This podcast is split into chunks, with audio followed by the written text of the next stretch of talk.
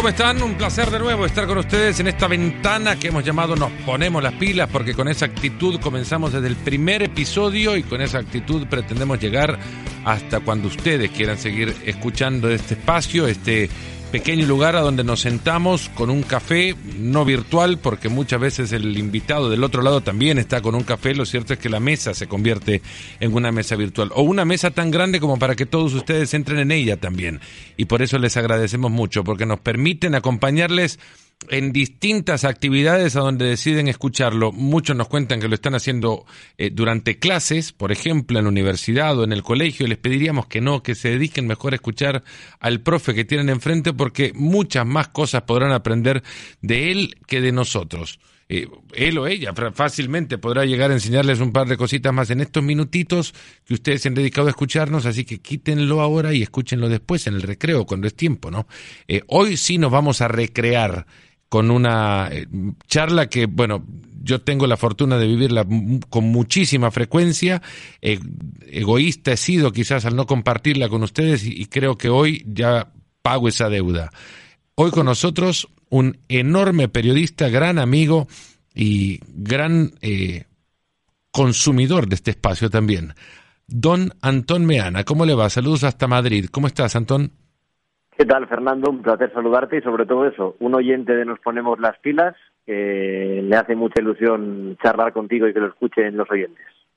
Bueno, como a mí me hace ilusión poder trasladarle tantas charlas que hemos compartido en tantos lugares, pero ahora en este espacio, en esta mesa, ¿vos eh, café tomás, Antón? Eh, yo tomo té, me estoy haciendo un té ahora mismo, no sé si se escucha de fondo el ruido del agua o no, no. Pero estoy calentando, estoy calentando agua, es una pena, pero estoy calentando agua y me voy a tomar un té con un poco de leche para hablar de fútbol como tantas veces. Estaba haciendo memoria donde nos hemos tomado un café o un té en Múnich, en Kiev, en Río de Janeiro, en Washington, en Nueva York, en Bristol, muchas ciudades y muchos cafés. Madrid, por ejemplo. Madrid, por ejemplo, muchas veces, muchas semifinales de la Champions, muchos Madrid-Barça, muchas entrevistas Sí, sí, muchos cafés, muchas ciudades y muchos recuerdos. Me quedaba todavía ahora esperando el, el sonido del agua calentándose. En realidad, no sé por qué te apenas que nuestros radioescuchas o nuestros escuchas ahora oyentes no lo puedan eh, apreciar. No sé qué de especial puede tener agua caliente. pero ¿será que no hace un sonido tan fuerte como para estas cosas modernas que ya no hacen ruido, para no molestarnos, pero que sería perfecto que hoy hiciera un poco de ruido, pero no lo hace? Pero es cierto, ¿eh? me estoy calentando un té ahora mismo. El que tenía mi mamá hacía ruido. Y tenías que salir corriendo porque si no, hacía ruido y, no sé, pensabas que iba a explotar. Algo que no habría pasado, creo. No, no, seguro que no. Aquí me está hirviendo el agua ahora mismo. Así que ya tenemos el té preparado para charlar tranquilamente y, y hablar de fútbol y de periodismo. ¿Jugaste fútbol, Antón? Nunca, nunca. Nunca he jugado al fútbol, ni, ni de pequeño. En, algún recreo, eh, en algún cumpleaños con amigos, pero nunca he formado parte de un equipo de fútbol. Nunca me he cambiado en un vestuario y nunca he recibido la instrucción de un entrenador, ni con cinco años ni con la edad que tengo ahora. Una edad ya, eh, digamos, vamos a evitar decirla, pero una edad lo suficientemente avanzada como para eh, haber en algún momento sido parte siquiera de un partidito de recreos. Sí, sí, eso es lo único que he hecho. En el recreo sí que jugaba, era bastante malo, pero era amigo de los buenos, entonces jugaba siempre en el equipo que ganaba en los recreos, pero por circunstancias familiares, porque cuando yo tenía cuatro años nació mi hermana Paloma, eh, mis padres eh, consideraban que era más cómodo hacer otra actividad extraescolar por distancia con, con el colegio y la casa, hacer otra actividad que no fuera jugar al fútbol, y luego yo nunca he sido excesivamente amante ni de practicar deporte, ni de ni de tener una rutina deportiva y, por eso nunca he jugado al, fútbol en mi vida, lo he visto mucho, lo he comentado mucho, pero jamás he jugado. ¿Entendés quien, quien dice que quien no jugó al fútbol no puede hablar del juego? ¿O no, puede hacerlo al menos con la propiedad de aquellos que, que sí lo jugaron? Para nada. Eh, creo que los que comentan y más saben de pintura jamás han pintado un cuadro de verdad. O, o, los grandes críticos gastronómicos no son chefs creo que son cosas totalmente distintas y, sobre todo yo no tengo ninguna intención de meterme en el terreno de un futbolista que se dedica a hablar de fútbol. A mí me gusta dar noticias, me gusta contar lo que la gente no sabe. Y creo que eso es periodismo, no fútbol. No necesito haber jugado al fútbol para adelantar una alineación antes que nadie o para contar un fichaje antes de que se produzca. No me parece incompatible. Eh, alguna vez para responder ante esto, porque habiendo sido parte de un par de equipos más que vos, pero tampoco digamos de enorme calidad, porque creo que el equipo del cuarto grado de mi colegio no habría sido mucho mejor que el tuyo, o no tendría yo mayor ventaja por haber jugado en un equipo de cuarto grado que por vos no, no haberlo hecho, ¿no? Eh, pero alguna vez para responder a esto, eh, alguien en algún lado dijo que para ser jinete nunca tuviste que ser caballo antes. Es que es verdad, es que es verdad. Y aparte creo que esto solamente aparece en las conversaciones cuando al futbolista no le gusta la opinión del periodista. Si lo que tú comentas eh, va en consonancia con lo que piensa el jugador, no le importa que nunca hayas jugado.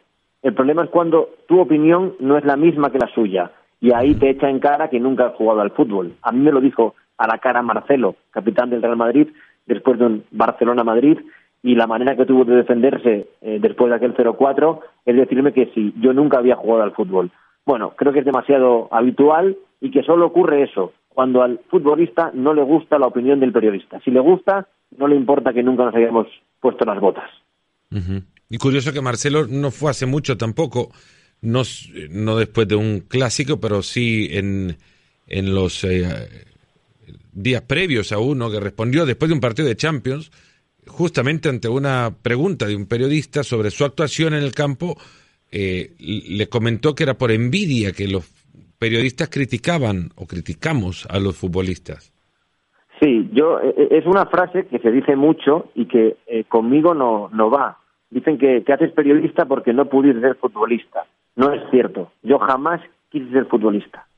No lo quise ser, ni, ni envidio jugar al fútbol, ni me apetecería nada tener que ir por las mañanas, aguantar un entrenador, ponerme a correr en un césped, eh, disparar a portería. Yo quise ser periodista deportivo. Mis referentes no son eh, futbolistas, mis referentes son periodistas. y, yo soy lo que siempre quise ser. No es una causa frustrada porque no pude jugar al fútbol. Jamás quise jugar al fútbol y siempre quise contar fútbol por la radio. En ese tono hay una coincidencia. A ver, el fútbol no era la, el principal motor de mi espíritu deportivo, digamos. Pero entiendo perfectamente de dónde venís y entiendo perfectamente aquellos que también desde su frustración se convierten en periodistas para estar más cerca de la acción. Vos empezaste en una de tus respuestas a, hablar de lo que quería comenzar eh, con lo, que quería comenzar esta charla, tus inicios como, como periodista, ¿de dónde te, surge la idea que contar historias es tu sueño? Eh, alguna vez he escuchado, creo que en, alguna charla en este nos ponemos las pilas, gente que dice no que, le entran ganas desde pequeño, no, de contar cosas, que, el periodismo nace un poco así de manera natural, con la ilusión de contar cualquier cosa que te pase. Eso es cierto. Y luego yo tenía la suerte de que en, yo soy de Gijón, una ciudad en Asturias, al norte de España, y en el edificio donde vive mi familia eh, estaba en el entresuelo, en la primera planta, estaba la, redacción de la cadena SER en, Gijón. La cadena SER es la emisora de radio con más oyentes de, España. Entonces yo con 10 años eh, empecé a participar en una tertulia de niños que hablábamos de fútbol sobre el equipo local de la ciudad, el Sporting. Entonces yo empecé con 10 años, eh, un día a la semana, analizábamos desde el punto de vista de un niño la actualidad del equipo. Un periodista muy importante de la ciudad, Manfredo Álvarez, Juanma Castaño, que hoy es una de las referencias radiofónicas en España, eh, nos invitaban a la tertulia. Era, por ejemplo, también con tertulio eh, Denis Cherichev, hoy futbolista mundialista con Rusia, porque su padre Dimitri jugaba en el Sporting y Denis con eso, tendría siete, seis años, no recuerdo la edad, también venía a la tertulia. Ahí nació mi pasión por la radio y siempre tuve claro que quería terminar trabajando en, el periodismo.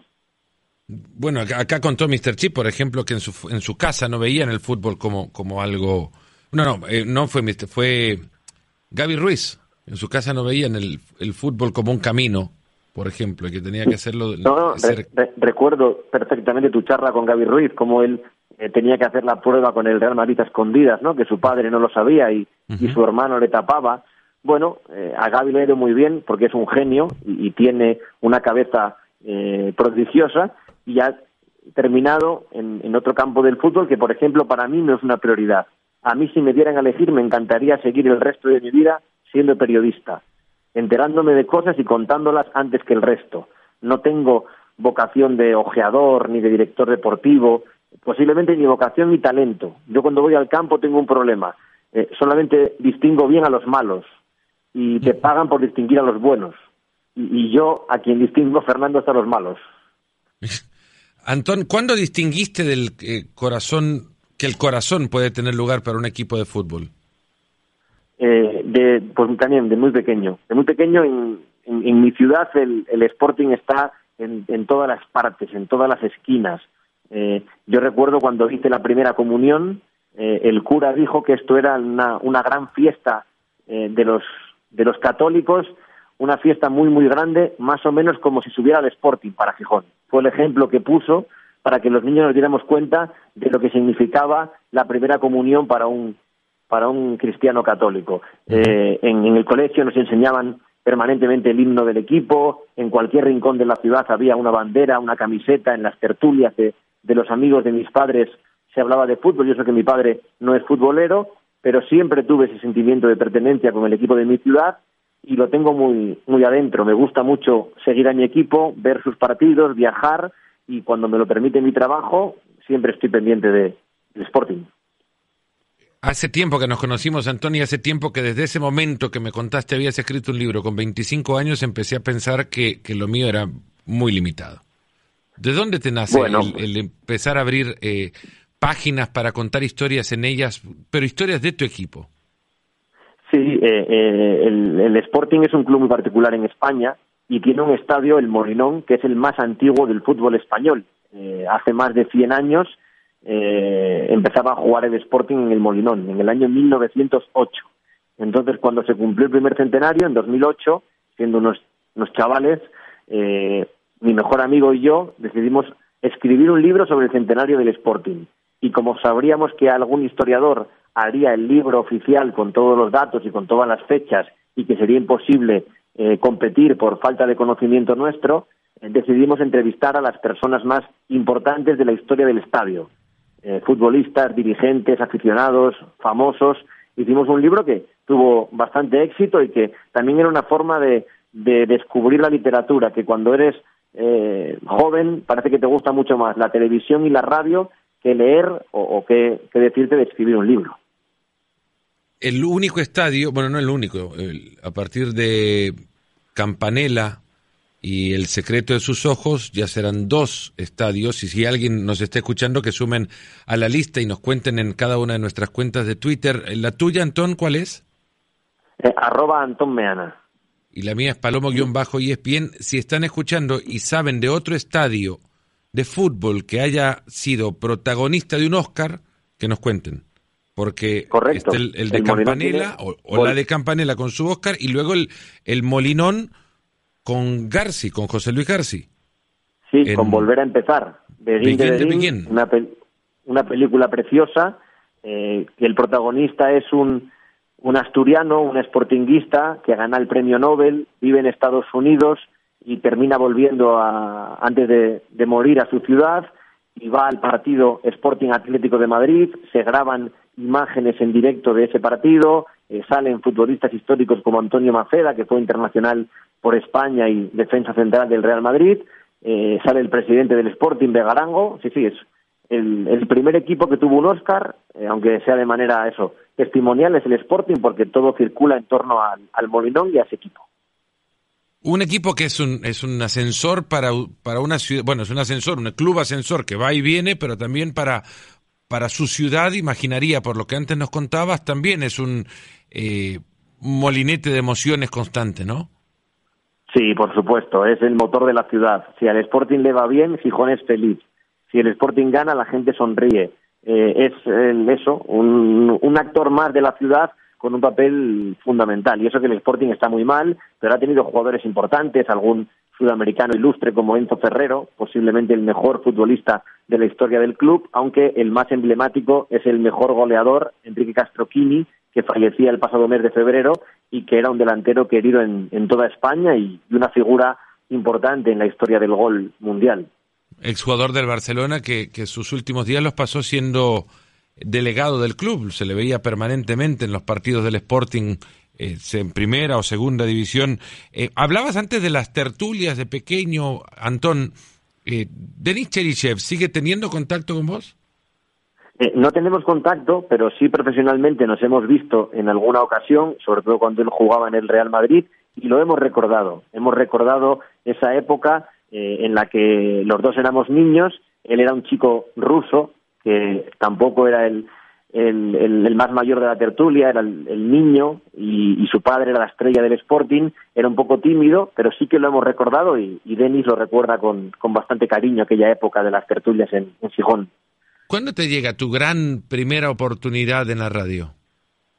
Mi gran primera oportunidad me llega en el año 2005. Yo estoy en Madrid estudiando periodismo, eh, tenía 18 años y, Radio Marca me permite formar parte de su familia. Radio Marca es la única radio temática deportiva que hay en España. 24 horas al día de deporte, con el paraguas de, lo que significa el diario Marca, el periódico en la historia de España, y ahí empiezo a hacer eh, eso, programas de radio, intervenciones, entrevistas en una radio de nivel nacional. Y poco a poco, eh, gracias al apoyo de, pues de, periodistas españoles como Edu García, Agustín Castellote, Paco García Caridad, uno termina haciendo su carrera, como la hemos hecho todos, y termina haciendo pues partidos del Real Madrid y, a eso poco a poco Fernando ir escribiendo el sueño que todos tenemos de niño. Eso después te lleva eh, a cumplir quizás con un con un círculo, ¿no? A cerrar el círculo, no digo porque con esto termine tu, carrera, pero es cerrando un círculo, si naciste en un edificio que o vivías en un edificio que tenía a la cadena SER, eh, ahora trabajás para la cadena SER, que es un edificio en sí. Sí, que es un edificio en sí, que es la Universidad de la Radio, como dicen en, en España, y que me ficha después de que Radio Marca me diera la oportunidad de seguir al Real Madrid con tan solo 23 años. Eh, con 23 años, en Radio Marca me da el cometido de ser el reportero que sigue ni más ni menos que al Madrid de Mourinho. En esa época nos conocemos tú y yo, en, partidos, en viajes, en, eventos, y después de eso, de muchos años siguiendo al Madrid, concretamente eh, seis temporadas, siete completas con Radio Marca, me ficha la cadena SER y ahora trabajo para el, para el Larguero y para Carrusel Deportivo, que son como los dos grandes emblemas de la radio española, los programas que todos los niños escuchábamos cuando queríamos ser periodistas. ¿Qué significó eso? Bueno, pues significa cumplir un sueño. Eh, poder trabajar para el programa en el que tú escuchabas eh, es, muy difícil. Es que yo soy consciente de que, de que es una suerte. Eh, yo siempre quise ser periodista deportivo de la cadena SER y trabajar en el larguero. Y no lo digo porque esté en el larguero. es que es verdad. Eh, luego uno tiene la suerte, por ejemplo, de trabajar para ESPN, un canal que veía en las películas, que para los españoles es como eso, algo inalcanzable. Pero es un sueño distinto, es un sueño que vas teniendo a medida que conoces la profesión y que te das cuenta de lo que significa la prensa internacional. Pero cuando uno era niño, eh, escuchaba la SER y quería trabajar en la SER. Es una suerte y la verdad que estoy, estoy muy contento. Hablaba luego ya de la cobertura del Real Madrid de Mourinho, que es un equipo en sí, aparte quizás o como un paréntesis en la historia del club, ligado directamente a su línea histórica, pero hablo de esto como un paréntesis porque es un capítulo aparte, parecería, en la historia del Real Madrid. Eh, como, ¿Con qué definirías o con qué palabras sí, definirías el, los dos, tres años que fueron seguir al, al Real Madrid con Mourinho como entrenador? Yo diría que fue inolvidable creo que es eh, imposible eh, vivir nada parecido en toda mi carrera. Era un momento clave en la historia del Real Madrid, porque el Barcelona estaba en su mejor momento y parecía que Guardiola eh, no solamente iba a cambiar la forma de jugar al fútbol que lo hizo, sino que iba a recortar la distancia de Copas de Europa entre el Madrid y el Barcelona. El Madrid decide fichar a Mourinho como antídoto y aprender la primera experiencia como reportero de un equipo con un entrenador tan hostil con la prensa, eh, que le gustaba tanto el conflicto, que nos ponía a todo el club en nuestra contra para que los jugadores no hablaran con nosotros, para que los directivos no nos saludaran, para que la afición pensara que la prensa era un rival, era un enemigo. No sé, es una época irrepetible e inolvidable. ¿Se pueden encontrar eh, similitudes del, del, personaje de Mourinho con otros personajes de la historia? Mm, del deporte, para mí, como entrenador de fútbol, es incomparable. Creo que nadie ha tenido tanto poder en un club tan importante como el Real Madrid. Eh, José Mourinho tuvo todo el poder y lo ejerció a su manera. Y creo que ese fue el principal problema. Mourinho era un buen entrenador que venía con éxitos, con victorias, con la Champions del Inter, pero llegó a Madrid y, y, se vio sobrepasado por lo que es el Real Madrid. Se sintió más importante que el Real Madrid. Y más importante que el Real Madrid no hay nada. Y él pensó que era más importante que el Madrid y para mí es lo que devoró a un buen entrenador como era en aquella época José Mourinho. Cuando hablabas de, del intentar controlar muchísimos aspectos del club, recuerdo haber eh, charlado con algunos miembros del equipo de prensa del Inter en los meses posteriores a la salida de Mourinho tras ganar aquella Champions, la llegada de Rafa Benítez y preguntándoles lo que para ellos significaba la salida de Mourinho y creo nunca haber visto a un eh, empleado de un club sentirse tan aliviado ante la salida de un técnico que los hizo ganar. Una sensación contradictoria, un gesto contradictorio de, de parte de, este, de esta persona pero que luego con los años de Mourinho en el y mira que había cubierto al Inter de Mourinho de lejos, obviamente siguiendo la Serie A, pero es, es, imposible teniéndolo tan cerca por una cuestión de la cercanía del idioma y demás, es imposible no llegar a conocerlo mejor cuando ya pasa al Real Madrid y, y entendiendo de dónde venía la o no entendiendo de dónde venía la frase de esta persona, de este empleado del Inter, eh, me hizo mucho más sentido cuando terminó la primera temporada o incluso antes de terminar la primera temporada de Mourinho en el club, el querer controlar todo, ¿no? El querer controlar con quién habla con quién y de qué se entera quién. Eh, ¿Podían hablar con los jugadores en esta época? ¿Vos tenías contacto con los jugadores aún y cuando Mourinho sabía o, o les había reclamado no contactar periodistas? Sí, sí, era difícil, había que trabajar muy bien a tus fuentes. Yo le puedo contar a tu audiencia que Mourinho le quitó el teléfono a un futbolista del Real Madrid, buscó en la agenda, encontró mi número y le obligó a borrarlo delante de él. Eh, ese futbolista se puso en contacto conmigo días después para explicarme que por orden de su entrenador tenía que romper cualquier tipo de relación conmigo y que ya cuando pudiera volvería a ponerse en contacto conmigo. Eh, ocho meses después, siete meses después, terminamos tomando un café, este futbolista y yo en su casa. Me llamó un día, Antón, eh, estoy libre, vente. Me quedé sorprendido y, y ahí te enteras de cómo funcionaba José Mourinho en el Madrid, que nos hacía la vida imposible, pero que también le daba bastante mérito a nuestras informaciones. Cualquier cosa que consiguiera saber del Madrid de Mourinho parecía la gran noticia del siglo.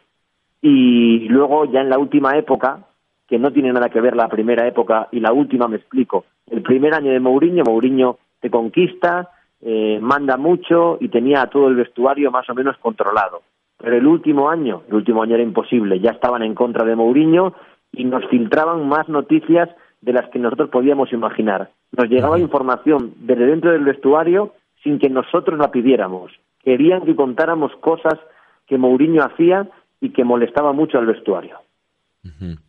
Eh, pensando en todo esto, no, no, no sos el único periodista que cubrió aquel Real Madrid, ni aquel jugador habrá sido el único al que Mourinho se le habrá acercado. No, pero sí creo que con el paso del tiempo te das cuenta los que realmente eh, siguieron al Real Madrid de Mourinho y para mí lo hicieron como había que hacerlo. Gente como Javier Herráez, Fernando Burgos, Diego Torres, eh, gente que, siguió informando permanentemente a pesar de que Mourinho pusiera trabas, que siguió publicando sus informaciones o contándolas en la radio, aunque Mourinho te quisiera desprestigiar, y, sobre todo siguieron preguntando a Mourinho cara a cara sin ningún tipo de miedo. Eh, creo que cambió mucho la forma de, seguir a un equipo por miedo a que Mourinho te, pusiera, se te pudiera ridiculizar en público. Muchos compañeros, que puede ser respetable, pero dieron un paso a un lado. Y yo, por ejemplo, estos tres nombres que te he dicho, Javier Herráez, Fernando Burgos y Diego Torres, creo que son tres periodistas que supieron mantener sus fuentes y su forma de hacer periodismo, por mucho que Mourinho presionara a los jugadores y a la gente del club para que estuvieran estos periodistas fuera de, del entorno blanco. Alguno de ellos eh, fue encarado, incluso hasta en ruedas de prensa, y se les tildó de noveleros prácticamente. ¿Se contaron novelas? ¿Se contaron cosas que no sucedieron en esa época? Yo no leí nada que no hubiera sucedido. Por siempre en el mundo del deporte hay matices y, frases que a lo mejor sacadas de contexto no tuvieron eh, el impacto que uno puede pensar en el vestuario o en la directiva o en el cuerpo técnico, pero creo que contamos bastantes cosas eh, que no imaginábamos contar, nos enteramos de cosas que para mí eran imposibles, por ejemplo, el día que nos enteramos que iba a ser suplente Iker Casillas y que los jugadores del Real Madrid aquella tarde en Málaga, muchos pensaban que era mentira, pensaban que Mourinho estaba diciendo en la charla Iker es suplente para que se enterara la prensa, la prensa lo dijera y demostrar, mira, lo ha filtrado Iker, que en el fondo no es suplente, va a jugar. Eh, no sé, eh, yo sí creo que, que, fuimos bastante profesionales. Creo que era una época muy difícil y que se contó lo que estaba pasando con rigurosidad. Un club como, como el Real Madrid, tan grande como el Madrid, y muchos otros también suelen eh, probar a los periodistas, ¿no? Pues suelen eh, de repente contar una historia a un periodista solo y probar si éste tiene el temple, eh, capacidad profesional también, capacidad de interpretación y, y control, sobre todo, de, de la información como para no, como, para guardarlo, saber eh, asimilarla, ¿no? Eh, y que después esta información resulte no ser cierta. Sí, mira, antes de nada, una frase que acabas de decir, eh, yo quiero puntualizar que para mí no hay un club comparable al Real Madrid. Creo que el Real Madrid juega una liga aparte. Juega en la liga de los Yankees, de los Lakers, de Ferrari. El Madrid no es comparable. Para mí, ni al Barcelona, ni al Bayern de Múnich, ni al Manchester United. Esos equipos están en un escalafón muy alto, pero para mí el Madrid es otro distinto. No hay nada más grande en el mundo del fútbol que el Real Madrid. A lo mejor comparable la selección brasileña, pero no es lo mismo. Para mí no hay nada más grande que el Real Madrid. Y creo que eh, el Madrid perdió un poco el control de lo que era el club, porque Mourinho eh, mandaba más que el Madrid y eso era un error enorme. Voy a poner otro ejemplo que pienso que al oyente le puede interesar más, ejemplos claros. Eh, una de las informaciones periodísticas que más le dolió a José Mourinho es una portada del diario Marca que decía a 48 horas de un clásico que no iba a jugar Ángel Di María. Sin Ángel era la portada, que la firmaban Ochoa y Cerezo. Bueno, pues ese mismo día, mientras en un diario leías la portada de, marca y la información de que Di María no iba a jugar, en otro diario, otro periodista igual de profesional publicaba que Di María estaba perfecto y que Di María jugaba seguro, recuperado al 100%, Di María juega de inicio. El periodista que publicó eso no se lo inventó. Su fuente, que era el entorno de José Mourinho, le engañó. Es decir, Mourinho filtraba a la prensa informaciones falsas para que el rival pensara que los jugadores estaban lesionados o recuperados. y, y, José Mourinho terminó subiendo a Ángel Di María al autobús para que la gente pensaba que estaba recuperado cuando estaba lesionado. Como este, te podría poner más ejemplos, Fernando. Eh, hay un momento en tu carrera también que, te posiciona en un lugar a donde el periodista no quiere llegar, a hacer la noticia, ¿no? Eh, aquel momento para contextualizarlo con tanto, contanos antecedentes y, lo que podás contar de aquel encontronazo, bueno, no sé si fue encontronazo cómo llamarlo, vos cómo lo definís cuando Mourinho te saca de una conferencia de prensa y te eh, encierra en un cuarto del Bernabéu. Eh, es un día extraño y que como tú dices nunca quieres que llegue porque te pone en el foco y eso nunca es bueno para un periodista. la relación de, de José Mourinho con los reporteros de radio que seguíamos día a día al equipo no era buena, sencillamente porque eh, a Mourinho le molestaba que preguntaras cosas que él no quería contestar. Entonces no entendía bien esa parte de nuestro trabajo. Él quería que fuéramos hinchas del Real Madrid con un micrófono y no quería que preguntáramos cosas noticiosas. Entonces, después de varios encontronazos, varias preguntas que le gustaban o que no le gustaban, que, que había tensión en las ruedas de prensa, eh, un día comenté una información cierta, que me habían contado jugadores del Real Madrid, que el vestuario blanco no se fiaba, Fernando, del preparador de porteros de José Mourinho, Silvino Louro, eh, que no le veían con buenos ojos porque era un espía, un topo de Mourinho, que hablaban cualquier cosa delante de Louro en el hotel y Louro se la contaba a Mourinho. Esa información le molestó mucho a Mourinho, le molestó mucho a Louro y si lo dije un miércoles, pues el sábado siguiente, cuatro días más tarde, después de una rueda de prensa previa a un Real Madrid español, eh, el Departamento de Comunicación del Madrid me comunica que Silvino Louro quiere hablar conmigo, cara a cara. Yo digo que es normal, que entiendo que forma parte del juego periodístico, no le gusta mi información, me parece de personas eh, decirlo cara a cara, y cuando accedo a una sala anexa a, la sala de conferencias, ahí está José Mourinho con Silvino Louro, con otro miembro del cuerpo técnico y con tres personas del gabinete de comunicación.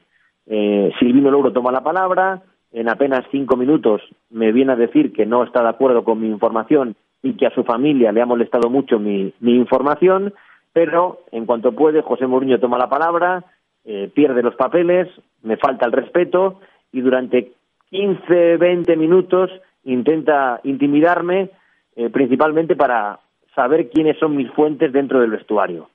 Y es una conversación que tuvo en España muchísima repercusión y que para mí está olvidada porque he tenido la suerte de cruzarme con José Mourinho en las últimas pretemporadas del Real Madrid y hemos hablado como dos personas normales sin ningún problema. ¿Qué te ha dicho en, ese, en esos primeros eh, eh, cruces? Son conversaciones muy fugaces de, estadio de fútbol. La primera fue en la Universidad de, Los Ángeles, en, UCLA.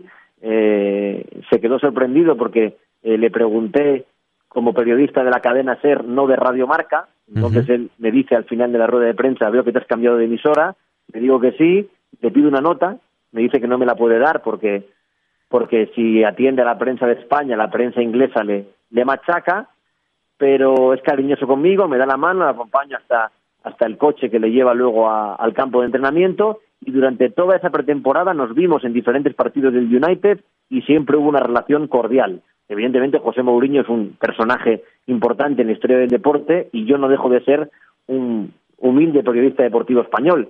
Pero creo que el tiempo lo cura todo y que aquello de José Mourinho fue eh, durísimo para el Madrid, pero ha pasado demasiado tiempo. Ya no hay ni nostálgicos del mourinismo. Está completamente muerto el mourinismo. Creo que había que contar en aquel momento lo que estaba pasando y luego con el paso de los años olvidar lo malo, recordar lo bueno y, por ejemplo, yo hace poco eh, le mandé un vídeo a Silvino Louro a través del teléfono de un compañero nuestro, Nuno Luz, periodista portugués, porque yo no le guardo ningún rencor a nadie. Me parece ridículo que un periodista le guarde rencor a un entrenador con el paso de los años. En aquel momento yo cumplí mi labor, contar lo que pasaba. ¿Él perdió las formas? Pues sí, perdió las formas. Pero ha pasado tanto tiempo que prefiero recordarlo como una anécdota de café con Fernando Palomo que hacerme mala sangre y estar pensando en que, en que tengo que guardarle rencor a una persona que en su palmarés es mucho más importante que yo. Has dicho, Antón, que el maurinismo alrededor del madridismo ha, fallecido y lo han enterrado, y sin embargo ha sonado muchísimo en, el. Bueno, esto lo estamos grabando a finales del 31 de octubre, digámoslo. Eh, ha, revivido muchísimo alrededor de la sustitución de, o del, sí, del reemplazo de Julen Lopetegui. Eh, ¿Es porque el mourinismo existe todavía o, hay, o quedado algún nostálgico o es un, un descabellado total? Para mí descabellado total, creo que hay pocos nostálgicos, siempre hay nostálgicos de todos los, los tipos, pero el mourinismo se acabó hace mucho tiempo. Era un movimiento que se basaba en malas ideas, en malas formas, en malas prácticas, y poco a poco hasta los más mouriñistas se fueron separando de manera voluntaria, casi como que la gente no se diera cuenta que ya no eran mouriñistas. Pero en Madrid el mouriñismo ya no existe, eh, puede haber eso, cuatro, cinco, seis nostálgicos, y realmente eh, el club, la dirección de Florentino Pérez, de José Ángel Sánchez, de la gente de fútbol del Real Madrid, realmente cuando hablas con ellos fuera de micrófono, eh, te dicen que el fútbol de José Mourinho del año 2018 no está a la altura de lo que exige el Real Madrid. Que el Mourinho de 2010 era un Mourinho que estaba subiendo, pero que el Mourinho de 2018 está de vuelta y que su fútbol obsoleto no puede dirigir a un equipo moderno y joven como es el Real Madrid de Asensio, de Isco, de Barán. No tiene sentido Mourinho en este Real Madrid. Antón, eh, como periodista puede sonar, bueno, quien escuche esto sonará contradictorio porque hasta al, pensarlo lo cuestiono, pero me parece hasta más interesante para un periodista por lo que significa eh, el personaje y el entorno que genera los tres años de José Mourinho en los que llegó a múltiples semifinales de Champions League y no ganó, que los y, de un ambiente además intoxicado que los tres años de triunfo de Sidán. Eh, Estoy en lo correcto. Los tres años de Mourinho fueron increíbles, Fernando, increíbles. Por todo, es que eran enfrentamientos permanentes, eran eh, conflictos diarios. Eh, yo creo que eso, a los que lo vivimos como periodistas, nos puede servir casi como una década siguiendo a otro equipo. No tiene comparación. Tú seguías al Madrid de Mourinho en Moscú y el entrenamiento era abierto a la prensa 15 minutos, pero como estabas a 8 grados baja cero, Mourinho te permitía ver el entrenamiento entero para que pasaras frío en el césped. Eh, ibas al campo de, del Besiktas a entrenar, el partido era en el campo del Galatasaray y te permitía ver el entrenamiento entero porque si te quedabas a todo el entrenamiento no llegabas a la rueda de prensa que era en otro estadio, en otra punta de la ciudad. Eh, tres años con Mourinho en el Madrid equivalen a una década siguiendo a cualquier otro equipo. ¿Es una escuela? Sí, sí, es una escuela. Para mí una escuela. Yo empecé con 23 años y a mí me hizo periodista el Madrid de Mourinho. Y me hizo periodista ese grupo de compañeros que te dije que eh, me enseñaron que se podía hacer periodismo deportivo sin plegarte a las exigencias del protagonista, que lo más importante era la verdad y ser justo. Y aprenderlo en el Madrid de Mourinho, mm, para mí eh, sirvió, sirvió muchísimo. Y luego no tenía ni comparación la repercusión internacional. Eh, compañeros como tú y, más gente de otros medios viajabais a Madrid permanentemente. Eh, casi nuestra amistad se iba haciendo mayor en cada historia que contábamos de esos duelos Guardiola-Mourinho que para mí eh, eh, como entrenadores no hay otros no hay otro duelo similar a este. El, Guardiola contra Mourinho de los banquillos es como el Karpov Kasparov de ajedrez o como el eh, Nadal Federer de tenis. Como entrenadores, yo creo que no hay otra batalla similar con lo que representan estilos antagónicos, clubes rivales, formas de, de trato a la gente totalmente distintas. Para mí es inolvidable aquella época de, de Mourinho y Guardiola. ¿Tenés en, alguna, en algún momento al seguir un personaje con tanta frecuencia la obligación profesional de posicionarte también en la mente del personaje? ¿Y cuán difícil es si lo, si lo intentás siquiera? Porque es imposible llegar a ello, ¿no? Pero ¿cuán difícil es? Yo como Uriño no pude. Jamás fui capaz de descifrarle. Eh, y eso que soy de los pocos periodistas que puedo decir que estuve en todos los partidos oficiales que Mourinho dirigió al Madrid, en todos incapaz. No sé qué tiene en esa cabeza, no sé qué tenía en su mente y lo intenté muchas veces, pero eh, el personaje era mucho más grande que, el periodista y yo era incapaz, Fernando, de descifrar lo que pasaba por la mente de Mourinho. Ahora, al haber estado en todas esas ruedas de prensa y más aún después de José Mourinho, contanos si se puede también para aquellos que quieren meterse en esto, ¿cuál es tu proceso de, de creación de la pregunta formularse en el contexto de una rueda de prensa? Eh, para mí lo más importante es eh, necesito sacarle al protagonista lo que mis amigos quieren saber. Eh, mi círculo de amistades que son aficionados al fútbol, ¿qué querrían saber de este protagonista? ¿Qué quieren saber? Y eso es lo que, lo que me lleva a preparar la pregunta. Vale, yo no puedo fallar a Fernando Palomo, que está en Bristol, que escucha la cadena SER desde la distancia y que quiere saber esto. Pues yo tengo que preguntar eso para que mis amigos, y extrapolo a mis oyentes y hago una muestra reducida con mis amigos, lo que quieren saber. Siempre pienso en que el oyente tiene que terminar la rueda de prensa diciendo, mi periodista, que es este, porque yo le escucho a él, ha preguntado lo que yo hubiera preguntado. Y eso es lo que, la forma en la que yo preparo la, la rueda de prensa. También creo que los periodistas tenemos obligación de mantener nuestras informaciones. Creo que tú no puedes informar durante la semana, por ejemplo, de que el entrenador no cuenta con, me lo invento, Marcelo, y cuando llegue la rueda de prensa preguntarle por si mañana va a jugar con cuatro o con tres en el medio. Si tú has informado de Marcelo, creo que estás obligado a preguntar por Marcelo, porque forma parte de todo el recorrido de la noticia. No puedes dar una noticia en tu emisora o en tu programa y luego esconderte cuando llegas cara a cara con el protagonista. Creo que eso también es importante a la hora de elaborar una pregunta. Y hablo antes, al formularte la, pregunta que te hacía sobre el contexto de una conferencia de prensa, porque es totalmente distinto a una entrevista mano a mano, a una entrevista en zona mixta. La, la conferencia de prensa se convierte en muchas veces, o para algunos, en una, en una batalla de egos. Para otros es más la búsqueda de un punto fundamental que te pueda, por la falta de acceso a los protagonistas, que te pueda construir minutos y horas de programación. Ahora mismo es un acontecimiento una rueda de prensa es un evento.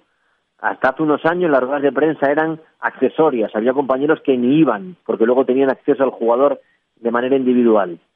Ahora una rueda de prensa, eh, bueno, te, convocan a ella como si fuera el, estreno de una película de Hollywood.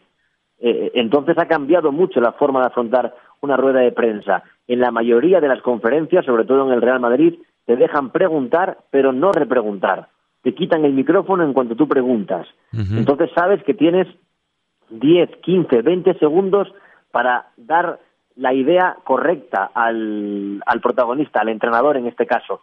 Cada vez es más difícil y, y cada vez se complica más todo en cuanto a la relación entrenador-periodista. Ha asumido recientemente Santiago Solari como entrenador del Real Madrid y su conferencia de prensa dio mucho más que hablar que lo que podría hacer el Madrid con él como entrenador.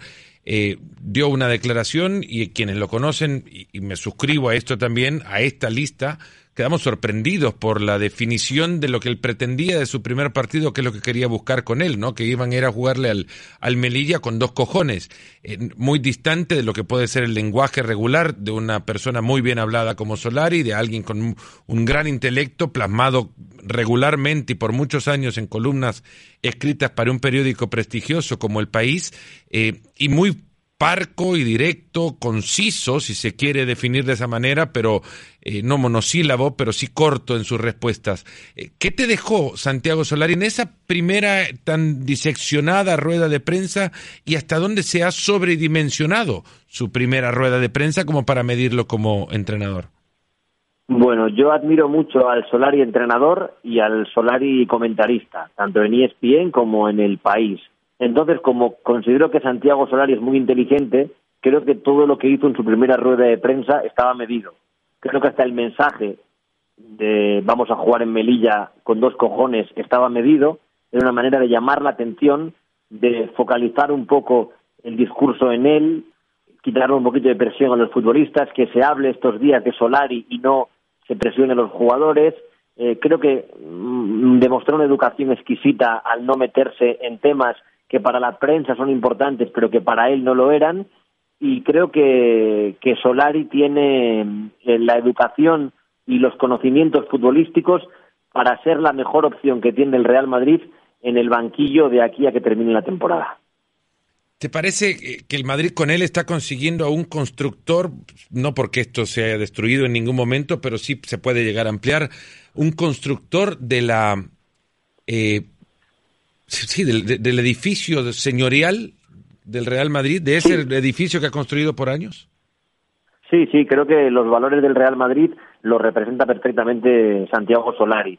Y luego creo una cosa muy importante, que los jugadores tienen que darse cuenta que Solari es uno de los suyos, que Solari fue futbolista del Real Madrid, ganó Copas de Europa, que sabe lo que están sufriendo, sabe lo que están sintiendo y ha compartido con grandes estrellas como Figo, como Zidane, como Roberto Carlos, situaciones deportivas similares a la que están pasando ahora los Modric, Casemiro, Cross y compañía. Creo que el vestuario del Madrid, que es un vestuario tan elitista, eh, un vestuario que, que aparta entrenadores porque los consideran inferiores a su nivel, creo que con Solari deberían darse cuenta que están hablando con una persona que juega en su misma liga. Antón, hemos hablado con alguien que juega en una liga diferente, de verdad. Nos agrada, eh, eh, bueno, digo nos porque hablo ya por todos los oyentes. Eh, he disfrutado muchísimo de una charla muy agradable. No va a ser la primera, entonces lo sabes perfectamente bien. eh, era un momento, creo, idóneo también para entender qué significa un poco el estar dentro del Real Madrid. Y digo idóneo porque no ha sido lo más fácil, eh, el, mejor pasar, digamos, del, Real Madrid en, las últimas, en las últimas semanas. Y ahora con este cambio de técnico se viene una nueva época, una época que también te tocará cubrir y que para ti ojalá llegue de nuevo repleta de éxitos y de momentos interesantes que merezcan la pena ser contados. Nada, ha sido un placer. Muchísimas gracias, Fernando, y pondré en mi humilde currículum que uh, pasé por Nos Ponemos las Pilas. Lo escucho todas las semanas, sabes que lo digo de verdad, desde Juan Villoro la primera vez hasta múltiples historias que los que somos futboleros a veces desconocemos porque nos alejamos de otros deportes como el, olimpismo, como el béisbol, y la verdad que aquí tienes un oyente, soy uno más de los que escucha este podcast y ya estoy esperando a que nos traigas la semana que viene a otro protagonista. Antón, así como vas, te digo, vas a, borrarlo del currículum pronto, si es que el currículum lo querés mantener eh, de una página. No, seguro que no, seguro que no, y ojalá, eh, ya he terminado el té, evidentemente, ha sido una charla larga y si no se me hubiera enfriado, pero el siguiente lo tomaremos cara a cara en cualquier ciudad que el fútbol nos vuelva a unir. Antón Meana, periodista top, Sí, y lo digo en serio, y responsable de ESPN y quien cubre además el día a día de uno de los clubes más importantes del mundo del deporte para la cadena SER, nos ha acompañado hoy en Nos Ponemos las Pilas. Antón, un fuerte abrazo, muchas gracias y a ustedes también que nos han acompañado durante todo este espacio. Abrazo y hasta el próximo, Nos Ponemos las Pilas. Gracias. Gracias por escucharnos. Busca ESPN Deportes en iTunes y TuneIn para más podcasts.